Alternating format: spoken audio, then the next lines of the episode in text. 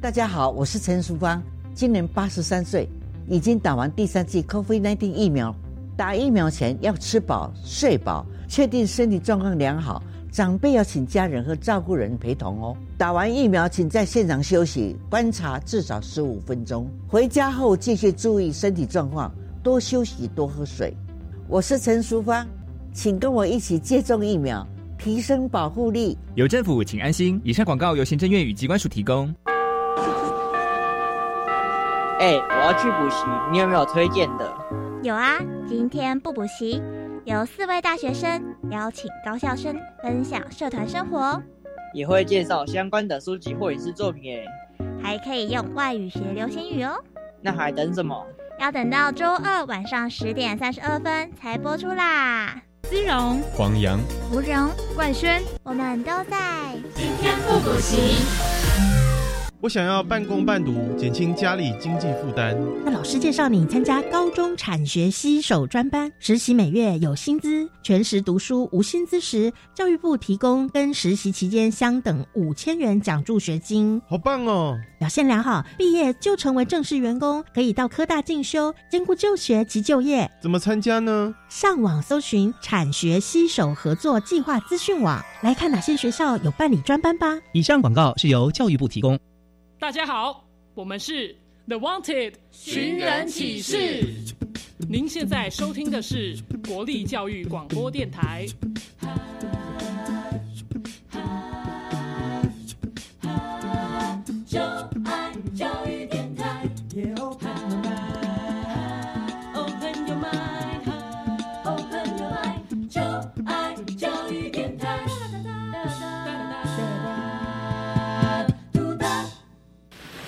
为什么海水是咸的？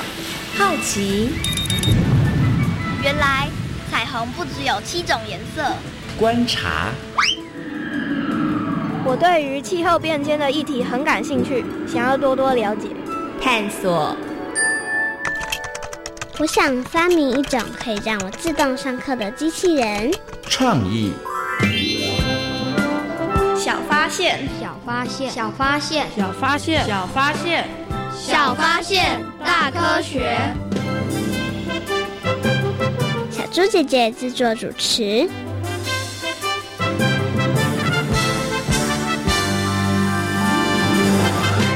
从今天开始，我决定要改吃养殖鱼。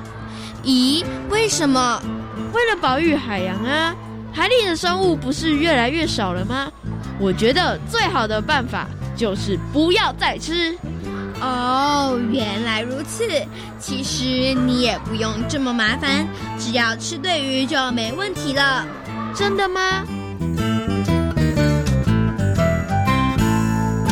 小发现，别错过大科学过生活。欢迎所有的大朋友、小朋友收听今天的《小发现大科学》，我们是科学小侦探。我是小猪姐姐，我是吉瓦斯。很开心呢，又在国立教育广播电台的空中和所有的大朋友、小朋友见面了。刚刚呢，在我们今天的科学生活大头条里头，听到两个小朋友在讨论吃鱼的问题。请问吉瓦斯，你喜欢吃鱼吗？非常喜欢。哇，为什么你这么？喜欢吃鱼呢，因为鱼肉很鲜美，很好吃。鱼肉鲜美好吃，对不对？哈，另外多吃鱼会聪明。对你是不是有因为这个原因，所以特别喜欢吃鱼？呃，是，但好像吃了也没有变多聪明。好，不过呢，其实多吃鱼类是不错的，因为呢，鱼类可以提供还蛮好、蛮优质的这个蛋白质的。不过呢，刚刚呢有两个小朋友在讨论，他们觉得说，哎，为了要保育海洋，所以要吃养殖鱼哦。请问一下吉瓦斯，你平常有没有听过养殖鱼呢？有，有哈。那因为你刚刚有说你喜欢吃鱼嘛，那你知道鱼是怎么来的啊？捕捞上来的，哎，捕捞上来的，对不对？哈，是渔夫去捕的。那渔夫去哪里捕呢？近海，近海，对不对？或者是有到远洋去捕的鱼，或者是沿岸也可以捕鱼，甚至呢，像我们刚刚提到的养殖鱼，其实啊，在台湾有不少的养殖鱼哦。那到底有哪一些呢？在今天的小发现大科学的节目当中呢，我们要就台湾的养殖渔业来跟所有的大朋友、小朋友进行分享和讨论哦。不过呢，马上先来启动今天的科学来调查，我们要来考考吉瓦斯看。看呢，爱吃鱼的吉瓦斯对于台湾的养殖渔业到底了不了解呢？有问题我调查，追答案一级棒！科学来调查。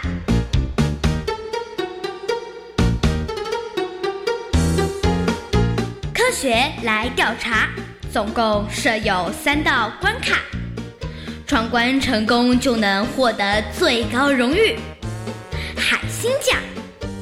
答对两道关卡者是海兔奖的得主。如果只答对一题的话，哦哦，那就请你带回海龟奖，继续好好努力。祝福各位挑战者！顺利闯关成功。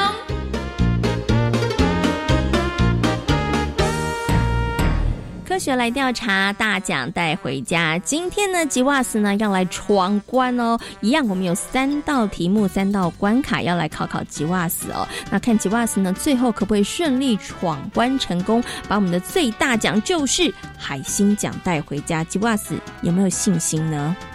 有有信心很好，因为你爱吃鱼，对不对？所以你应该今天都可以答题成功哦。好，那么在今天的我们的科学来调查呢，出的题目就跟养殖渔业有关。好，吉瓦斯，请问准备好了没有呢？好了，好，马上来进行今天的第一题。台湾的养殖渔业是近五十年才开始发展的，请问对不对？应该不对，为什么？因为我记得虱目鱼应该是它是养殖鱼，然后去虱目鱼去吃虱目鱼的时候，那个店嗯。上面有照片，就是当时在养殖的那些照片，然后都是黑白的。哦，所以你觉得应该年代更早以前，对。对不对？所以五十年应该没有那么短的时间，对，更早以前，那你觉得应该是多早以前呢？哇，这好难回答，一百年，一百年，一百年是不是？但是小猪姐姐发现，这个吉瓦斯真的很厉害，他平常很有观察力耶。一般人呢去吃虱目鱼的时候，就直接点一碗虱目鱼粥就吃了，没有他还会看看周遭，看看那个照片，看看那个店的历史，对不对？所以他觉得呢，这个台湾的养殖渔业应该发展的时间更早一点，所以他觉得这一题是错的。那到底吉瓦斯有没有答对呢？对了，耶！吉瓦斯真的很厉害哦。不过呢，其实啊，台湾的这个养殖渔业发展的时间呢，比你刚刚说的一百年要在更早一点哦。那其实呢，早在这个明朝郑成功的时候呢，那个时候呢，就引进了虱目鱼养殖的技术，所以从那个时候到现在，应该有三百多年的历史了。哇，真的非常的厉害哦。那台湾呢，因为有良好的气候环境，而且温度。很适中，再加上呢，我们的技术研发跟技术的精进哦，所以目前呢，在台湾养殖的这个海中的水中的生物种类呢，有将近一百种，很多吧？有没有超乎你的预期？有，嘿，所以我们的这些渔民们真的非常的厉害哦。好，所以呢，吉瓦斯第一题答对了，我们接下来往第二题迈进。虱目鱼可说是养殖历史最悠久、养殖面积最大、产量最多的鱼种，请问对不对？请回答。对，很确定吗？嗯，没错。因为你常吃虱目鱼吗？是这样子吗？呃，可以这么说，可以这么说哦。有没有信心啊？有的。有的是不是？好，那到底吉娃什么答对呢？对了，耶！吉瓦斯真的很厉害哦。那虱目鱼呢，在台湾的养殖的起源真的非常非常的早哦。刚刚呢有提到了，是从这个明朝郑成功时代呢就开始养殖虱目鱼了。那目前呢，在台湾虱目鱼的养殖的面积啊，还有呢它的这个产量都算是非常的多。好，那吉瓦斯很厉害，连闯两题都答对了。接下来进入我们今天的最后一题，如果最后一题。他答对的话呢，就可以把我们的海星奖带回家喽。那最后一题题目是：是木鱼及无锅鱼的鱼种产量是养殖鱼产量的百分之四十，请问对不对？对，对吗？对，很确定吗？嗯，应该对。这一题的犹豫度感觉比上一题再高一点点哦，有肯定吗？嗯，没有，没有很肯定，是不是？所以用猜的，对。所以你觉得是对的，就是石目鱼跟无锅鱼它的产量加起来应该还是算蛮高的，因为最常吃到哦，最常吃到，嗯，这个推断也算是合理哦。好，那到底吉瓦斯有没有答对呢？答对了。耶，吉瓦斯很厉害哦！刚刚呢，其实我们有提到了，在台湾目前的养殖渔业的种类呢，将近有一百种哦。那包含了有虱目鱼啦、乌锅鱼啦、鳗鱼啦、牡蛎、文蛤、白虾，哇，真的非常非常多。但是呢，虱目鱼跟无锅鱼它们的产量其实是蛮高的哦，将近有百分之四十哦。哇，吉瓦斯非常的厉害，今天呢答对了三题，所以获得了我们的海星奖。科学来调查，大奖带回家，挑战成功。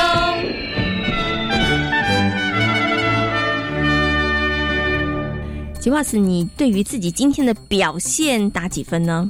满分是十分，应该九分吧？九分哦，算很不错耶。所以你对于自己今天的表现还算满意就对了。是的，不过的确非常的厉害，因为呢连续答对三题，获得我们的海星奖哦。不过呢，今天这三道问题当中，吉袜子有没有觉得哪一题是比较困难的呢？嗯，都还好耶。你都觉得蛮简单的，对不对？所以才可以顺利的闯关成功。那么在今天小发现大科学的节目当中，跟所有的大朋友小朋友呢一起来讨论的就是跟养殖渔业有关哦。吉瓦斯，你有没有关于养殖渔业的问题觉得很好奇的呢？有，嗯，什么问题？就像一开始小朋友说的，吃养殖渔业真的会比较对海洋。保护有帮助吗？嗯，好像照理说应该是，是对不对？可是到底是不是呢？嗯，大家不妨可以想想看哦。那我们接下来呢，就进入今天的科学库档案，为所有的大朋友小朋友呢，邀请到了台北市海洋教育中心的戴佑安老师来到节目当中，跟所有的大朋友小朋友好好来进行说明哦。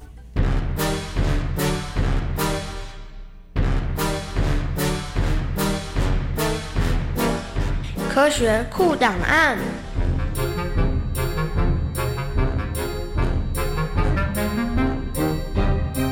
戴佑安，台北市海洋教育中心南极海洋教师，擅长海洋社会及海洋文化。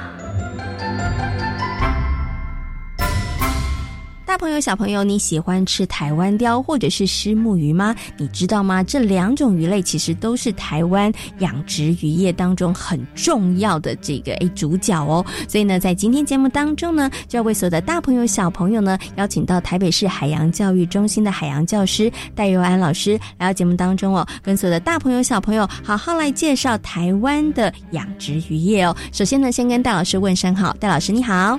小猪姐姐好，各位听众朋友大家好。戴老师，你喜欢吃台湾雕或者是石母鱼吗？我比较喜欢吃虱目鱼，我也是耶，我也投虱目鱼一票。其实啊，讲到虱目鱼，可能很多的大朋友或者小朋友，你可能就知道说，哦，我知道台南是虱目鱼的故乡，因为呢，其实在台南养了非常非常多的虱目鱼哦。那事实上呢，台湾的养殖渔业呢，在全世界来讲，算是排名数一数二的，非常的厉害的哦。那我们的这个养殖渔业当中，其实也不止养了刚刚讲的台湾雕，还有虱目鱼哦，还有养了其他的东西。所以呢，今天要请戴玉安老师来跟大家好好做介绍哦。首先呢，想请问一下戴老师哦，到底台湾水产养殖呢，诶有没有分种类啊？那到底我们养了哪一些这个不同的鱼类呢？海洋生物呢？哇，这个种类很难分呢。我们用场地来分比较简单哈。那其实养殖有分淡水跟海水，海上就有分香网跟近岸养殖。嗯哼。那淡水的话，就除了陆地余温之外，还有这些那个比较。工业化就是在厂房里面养殖也有嗯用那个桶子在养殖的，是哦，主要是分这几种。那主要养殖呢，海水的有文蛤啊、虾啦、虱目鱼；那淡水的有无锅鱼，就是刚刚讲台湾钓、鳗鱼，还有虱目鱼。因为虱目鱼可以半淡咸水，它会依照温度做调整。嗯哼，哦，那只要近海的有牡蛎啊、九孔啊，然后依照地形。那海上的就是海上相望养殖比较掠食性鱼类，石斑鱼、海蛎，哦，这些都是我们目前国内算是养殖比较出名的。哇，小朋友有没有发现，原来在台湾的养殖渔业里头有这么多不同的种类？那刚刚其实戴老师有跟大家讲哦。以这个地点来讲，简单的小朋友记起来就是有分成淡水的跟海水的养殖，然后这个小朋友呢把它记住就对了。那其实我们养殖这么多不同的种类，请问一下戴老师，我们养殖的 Number One 种类最多的、产量最多的是什么啊？外销第一名应该是台湾鲷跟鳗鱼啦。那内销第一名就是卖给台湾人自己吃。九成都是石目鱼哦，所以难怪喽。这个戴老师跟小猪姐姐，我们喜欢吃石目鱼，因为呢，其实很多都销到这个台湾了。对，那现在呢，在台湾什么地方在养殖这一些鱼类海洋生物呢？像刚刚讲的，不管是文蛤啦、虾子啦，哈，因为文蛤、虾子在海边嘛。可是呢，还有讲这个台湾鲷啊、石目鱼啊、鳗鱼这一些小朋友，你知道他们都在台湾的东岸还是西岸，还是呢在台湾的北海岸在养殖呢？嗯，哎，有小朋友说，我知道是在西岸，没错，是在西岸哦。那在西岸的哪里呢？要请这个戴老师跟大家说喽。嗯，其实因为西岸比较多的沙岸哦，沙洲。如果听前前几集节目的时候，就发现就是沙岸哈集中在西海岸，所以有很多的沙洲。那这些沙洲就很适合拿来养殖哦。那西海岸的话，牡蛎养殖，大家都知道，嘉义要去布袋嘛，东石吃鹅啊嘛，对，牡蛎，对不对？那石目鱼当然是云林以南哦，那么台南呐这些地方。那鳗鱼的话，其实鳗鱼比较早是从彰化鹿港开始哦，因为它那里有鳗鳗鱼盛呃洄游，它是降海型海洋生物，它洄游的时候往山上溯溪的时候，哎，我们刚好把它抓起来，顺便在当地养殖。嗯，那后来现在已经比较多在呃云林为主了。那再来就是我们讲的台湾雕，就是云嘉南、云林、嘉义、台南都有。嗯哼，他没有说一定哪里比较多了。好，那其实啊，在我们节目当中也跟曾经跟大朋友小朋友讨论过，现在呢，海洋面临的问题就是过于的问题，就是鱼捕捞的太多了哈，然后其实会造成海洋生物的一些消失啊，或者是大量的减少。所以有小朋友说，那我知道了，是不是从今天开始我就吃养殖鱼？这样子我是不是就可以为我们的海洋保育尽一份心力了呢？哇，其实我发现。小朋友越来越聪明，越来越知道海洋要怎么保育。其实大家觉得，哎，我那我们少吃大量捕捞的鱼类，我们吃养殖鱼类，对环境压力一定更小嘛？所以进进而达到保育的效果。其实这个答案已经对了一半了啊，只有对一半哦，不是全对。为为什么呢？因为你要想看这些养殖鱼，它食物是什么？嗯，它在大自然中的食物是什么？如果它今天大自然食物是吃鱼肉、吃虾肉这些东西，我是不是要去海里捞更多的鱼？做成饲料喂它，这样子有达到保育的效果吗？没有哎，就是我不吃海里面的鱼，但是因为我吃的这些养殖鱼，它要吃，对，所以还是要捕捞，而且要更大量的捕捞。哦，为什么要更大量捕捞呢？因为我们不可能去把高经济价值的鱼种，例如说尾鱼，嗯，例如说海蛎这种鱼，把它做成饲料，不可能。我们一定要去海里捞我们不要的鱼，这就就应生出用更多的破坏性鱼法，比如说底拖网、好刺网。把整群的鱼捞上来，而且我不做分类，不管捞到什么，全部做成饲料就对了。哦，那这样会造成海洋生物更大的浩劫了。没错。哦，所以戴老师这样讲，就是所以完全不吃海里面捞的鱼，只吃养殖鱼，其实也不对哦，只有对一半。所以我们要挑对养殖鱼，对不对？对对对对。那有哪些养殖鱼，它其实是要吃海里面的鱼虾，然后来作为它的这个食物的呢？其实刚刚老师讲了那么多，你像你们讲的牡蛎啊，嗯哼，小猪姐喜欢吃的丝木鱼啊，是哦，那。台湾鲷，这些都是可以尽量吃的鱼，这不用担心，因为它们的饲料来源主要是植物性的饲料，嗯哼哼，哦，基本上对海洋压力很小，所以你可以尽量吃这些是没有问题的。嗯，所以丝木鱼可以多吃，台湾鲷可以多吃。那鳗鱼呢？哇，这就是小猪姐厉害的地方，鳗鱼是里面最好不要再吃的鱼。为什么？因为鳗鱼是降海型海洋生物，什么意思呢？它小时候出生的时候在海沟里面出生，然后会溯。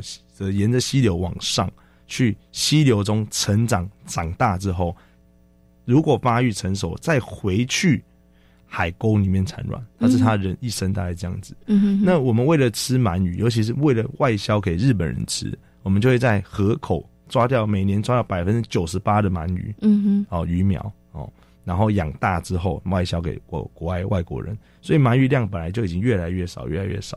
哦，已经接近崩盘的地步。嗯哼，而且鳗鱼它是一个很特别的生物，它需要吃大量的肉嗯，鱼肉它才会成长。它饲料含量要百分之五十是鱼肉，哦，所以我是不是要捞更多的鱼做来养鱼。嗯。所以它本来就少，然后我们让它大量捕、大量吃它，嗯而且又要捞更多的海洋生物做成饲料喂它，嗯，而且为了它快点早熟，要疯狂的给它吃东西，是哦，所以这就造成一个环境压力。嗯，那最后呢，想请问一下戴老师哦，就是我们刚刚呢有跟大家介绍了台湾的这个养殖渔业，那请问一下，台湾的养殖渔业有没有面临到一些问题呢？像小朱姐之前有曾经听过，哎，养殖渔业它可能会造成地层下陷呐、对不对？它可能也会造成我们的环境上面会不会有一些影响呢？其实养殖渔业地层下陷啊，或超抽地下水啊，这都是大家都知道的问题。嗯其实我比较想要要跟大家分享的是，其实养殖渔业我们都要所谓的呃要顾虑这些鱼的基因问题。嗯，好，例如说我举一个例子吧，东北角最有名就是九孔，九孔曾经在某一年，大概在十年十年前吧，突然消失在台湾的环境上，甚至消失在全世界。为什么？因为我们以前养九孔的时候，不管它的性别，也不管它的基因存取，我们就大量养殖，嗯，近亲繁殖下造成基因的缺陷，所以一个冬天来，水温降低，九孔就全部冻死。这怎么办呢？所以我们政府或加上国外的科学家，总共花了十年的时间，才把九孔九孔复育回来。哦这就是我们要注意的地方。嗯哼哦，甚至像我们把呃虎斑鱼、虎斑虎斑石斑鱼跟安代石斑鱼这两个杂交之后，生出繁衍出了一种新的物种，叫做龙虎斑。嗯那它也是一种养殖渔业，好不好吃？好吃，而且长得又快，肉质又很好。但是问题是，如果把它这种生物放到海洋中的时候，它就变成一种海洋的破坏者。嗯因为那海里没有任何天敌啊。是，对，嗯那它看到什么就要吃，嗯因为它长得快嘛，攻击性又强。嗯所以我们甚至还要请潜水员下去把海里面野放的龙虎斑打回来。是，对嗯那不是造成另类的资源浪费吗？嗯，对。OK，所以这个也是要提醒所有的大朋友跟小朋友啦，在养殖渔业部分上面，除了我们刚刚讲的可能是地层下陷啊、超抽地下水之外呢，其实哎，你所这个呃繁殖出来的这个。鱼类，那它是不是会对于我们，如果你没有妥善的这个管理的话，它可能对于我们的整个生态环境也是会造成一些破坏的。嗯好，那么在今天节目当中呢，跟所有的大朋友、小朋友呢，介绍了台湾的养殖渔业哦。今天也非常谢谢戴安老师在空中跟所有的大朋友、小朋友所做的分享，谢谢戴老师。谢谢大家，谢谢。请问我们是不是多吃养殖鱼就可以减少海洋鱼量的减少呢？不一定。哎，那到底应该怎么吃才对呢？要挑选鱼。哎，没错，其实刚刚呢，戴瑞安老师有跟所有的大朋友、小朋友做了一些说明哦，也希望呢，透过刚刚戴老师的说明之后，除了可以让大家呢对于台湾的养殖渔业有更多的认识和了解之外呢，大朋友跟小朋友在生活当中也可以聪明的来选鱼食用哦。那么在今天小发现大科学的节目当中呢，跟所有的大朋友、小朋友呢谈到的就是养殖渔业哦。那养殖渔业的业者呢，其实真的非常的辛苦哦。那我们接下来呢，要跟所有的大朋友、小朋友呢来分享一个有趣的故事哦。因为啊，在台南呢算是虱目鱼的故乡，养了非常多的虱目鱼，对不对？哈。但是虱目鱼的名字是怎么来的呢？其实它跟郑成功有一点关系哦。为什么会这样子呢？我们接下来呢就进入今天的科学斯多利，一起来听故事喽。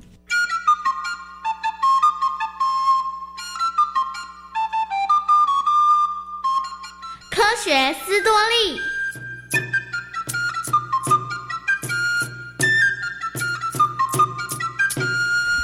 明朝时，有大批的汉人横越台湾海峡到台湾开垦，而当时海上势力强大的国家，像是西班牙、荷兰等地，对于台湾虎视眈眈。到了明朝末年，荷兰人派了大批的军舰，用武力占领了台湾，而奎一是当时荷兰派在台湾的总督。奎一为了提防其他国家来攻击台湾，所以他命人在台南建造了两个城，一个是内城，另一个是高大坚固的外城，建在安平。为什么会建在安平呢？因为这里是进入台南的唯一一条水道入口，而一心想以台湾作为反清复明基地的郑成功。首要之务就是赶跑荷兰人。不过，到底该怎么做呢？郑成功和部下想了好久，都想不出什么好计策。嗯，到底该怎么做才能赶走荷兰人呢？如果从安平进入，恐怕会引起荷兰士兵的提防。这个方法当然不可行。有没有其他的路径能够进入台湾呢？正当郑成功还在为如何进入台湾、赶跑荷兰人大伤脑筋的时候，有天有个名叫何廷斌的人偷偷的从台湾跑出来拜见郑成功。听说啊，国姓爷要攻打荷兰人，所以我特别带来了台南的水道航行图，您请看看。原来何廷斌带了张地图送给郑成功，郑成功收下之后，仔细的研究了起来。何廷斌所带来的地图解决了郑成功的难题。好不容易等到了涨潮那一天，郑成功在黑暗中带领了两万多名的士兵乘船往台南出发。天还没有亮，郑成功一行人就已经到达了台南的外海鹿耳门附近。海面非常平静，远处传来了鸡啼声。看着远方的鹿耳门，郑成功对着老天说：“神啊，请帮助我吧，让我可以赶走荷兰人，恢复大明朝的江山呐！”海水立刻上涨了一丈多高。而船也跟着升高了，掌舵的士兵们兴奋地大叫着：“可以了，可以进去了！”好，我们冲进鹿耳门。郑成功立刻率领舰队冲进鹿耳门。天一破晓，士兵们随即把内城占领了。安平城外的荷兰人急忙去向总督回一报告：“总督不好了，国师爷攻占内城了！”这怎么可能？守卫根本就没有看到船从安平进去，哪来的敌军的影子？你是想扰乱军心吗？不，我说的是真的。郑成功和士兵们已经包围了外城，您赶快出去看看吧。奎一从城墙上看到了四周全被郑成功的军舰包围，他大吃一惊：怎么可能会发生这种事？难道国姓严的船全都长了翅膀？从天上飞进来的吗？他们到底是怎么进来的？后来郑成功派了一个使者去见奎一，劝说奎一投降，但奎一却不以为然。哼，我们在安平城里有粮食，也派人去海外求援了，我怎么可能会投降？反倒是你们，趁现在赶快离开吧，否则到时我会杀得你们片甲不留。荷兰总监奎一坚持不投降，就这样两军僵持了几个月，而郑成功始终没有松懈。等到荷兰的援军到达之后，两军展开了激烈的斗争。经过一连串的作战攻击，郑成功最终取得了胜利。国姓爷郑成功刚到台南安平的时候，发现士兵没有鱼可以吃。这些都是士兵们吃的食物吗？没错。为什么没有鱼呢？因为我们捕不到鱼。怎么会呢？莫说无，这里只要撒网都能够捕到鱼啊！真的吗？郑成功登陆台湾的时候，因为发现士兵无鱼可吃。所以郑成功用手指着海田，告诉大家海里头都是鱼。他命令渔夫下海去捕鱼，结果渔获满满。哦，真没想到能捕到这么多鱼哎！哎，国姓爷真是太厉害啦！我看这些鱼哦，啊，就叫他国姓鱼吧。好主意耶！因为这个传说，所以虱目鱼又被称为国姓鱼。而为什么会叫做虱目鱼呢？全是因为郑成功说了一句“莫说无”，后来传着传着，才有了虱目鱼的说法。其实，关于虱目鱼的名字有不少的传说。还有说它原来的名字叫做麻塞莫，麻塞是平埔族希腊雅语“眼睛”的意思，因为石木鱼的眼睛特别，原住民因此用它的特征来称呼它。